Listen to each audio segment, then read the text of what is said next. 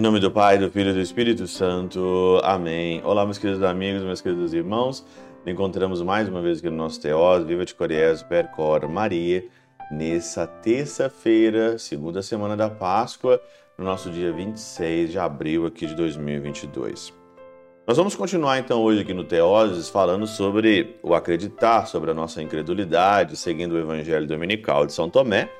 Nós vamos continuar então aqui a meditar sobre essas coisas de acreditar, como acreditar, tirando as máscaras aí de nós, para nós termos uma fé inteligente. É isso que nós buscamos aqui. O Evangelho de João, capítulo 3, versículo de 7b a 15, é aquele evangelho famoso de Nicodemos, que Nicodemos, Jesus fala, olha, é preciso nascer do alto, né? E aí então Nicodemos fala, mas como que eu vou nascer do alto já sendo velho, né? Então o poder do Altíssimo vem, o Espírito Santo é, e fará você nascer de novo, porque quem nasce do Espírito não sabe para onde vai, para onde ir.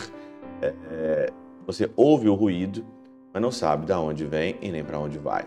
Esses são aqueles que nasceram do Espírito Santo. O Senhor então está falando aqui de coisas da terra e falando ao mesmo tempo de coisas do céu. Só que nem todo mundo acreditou. Por quê? No versículo 12 se diz assim hoje: se não acreditais quando vos falo das coisas da terra, como acreditareis se vos falar das coisas do céu? Estou falando de coisa básica aqui e você não acreditou ainda? Então, João Crisóstomo, na sua homilia né, a João, o Evangelho de São João, na homilia 26, precisamente, ele, ele dá um outro contexto. Né? Ele, ele começa assim: ou não te admires de que nosso Senhor tenha o batismo em conta de coisa terrena o batismo é coisa terrena, nascer de novo coisa terrena. De fato, o é porque, sendo ministrado na terra e comparado àquele maravilhoso nascer do Filho a partir da substância do Pai. O nascimento espiritual pela graça é de fato coisa terrestre. Olha aqui, como diz aqui São João Crisóstomo, o nascimento espiritual, você que nasceu para a vida do Espírito, você que nasceu para a vida da graça de Deus, para a vida da igreja, é um acontecimento terrestre. E de razão, pois, que nosso Senhor não tenha dito, não compreendeis, mas não me acreditais. Pois quando o homem não logra aprender certas verdades, o que, que é lograr? Lograr, o cara logrou, é maquiou, fingiu né, fingiu, logrou, la, é, lograr, lograr aprender. Você não, você, você não acreditou, você me logrou, você mentiu para mim. Na verdade, você não acreditou. E havido por louco ou ignorante. É havido por louco e ignorante.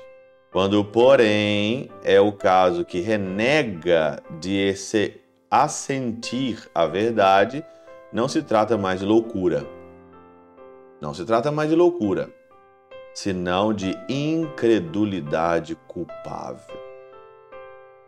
Incredulidade culpável.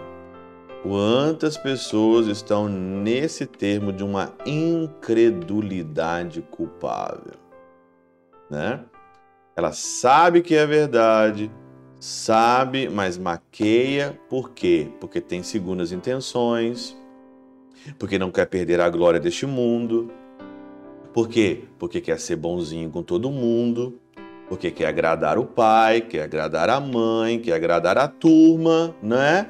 Benefícios temporais.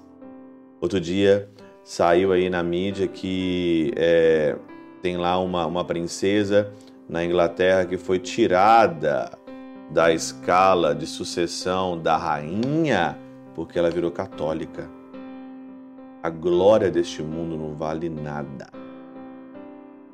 O importante é você nascer do alto.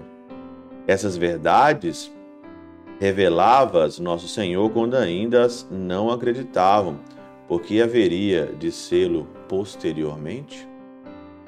Por que eles vão acreditar posteriormente? Incredulidade culpável. É o caso que renega de assentir a verdade, de aceitar a verdade. Quem não aceita a verdade não se trata mais de loucura, tá? Não se trata mais de loucura. Tem gente que é louca, louca, tem algum problema, não acredita, tá, tá certo. Mas tem gente que tem a plena consciência e não acredita. Por quê? Porque tem alguma coisa errada e é uma incredulidade culpável. No inferno vai ter um lugarzinho bem bom para você.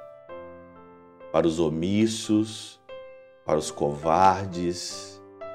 Essa incredulidade culpável tem aí um cantinho bem especial no inferno. Bem especial no inferno para todos os omissos que não aceitam a verdade em benefício de bens que passam de bens temporais. Pense bem, não seja essa pessoa. Pela intercessão de São Chabel de Mangluf, São Padre Pio de Peltrautina, Santa Teresinha do Menino Jesus e o Doce Coração de Maria, Deus Todo-Poderoso vos abençoe. Pai, Filho e Espírito Santo desça sobre vós e convosco permaneça para sempre. Amém.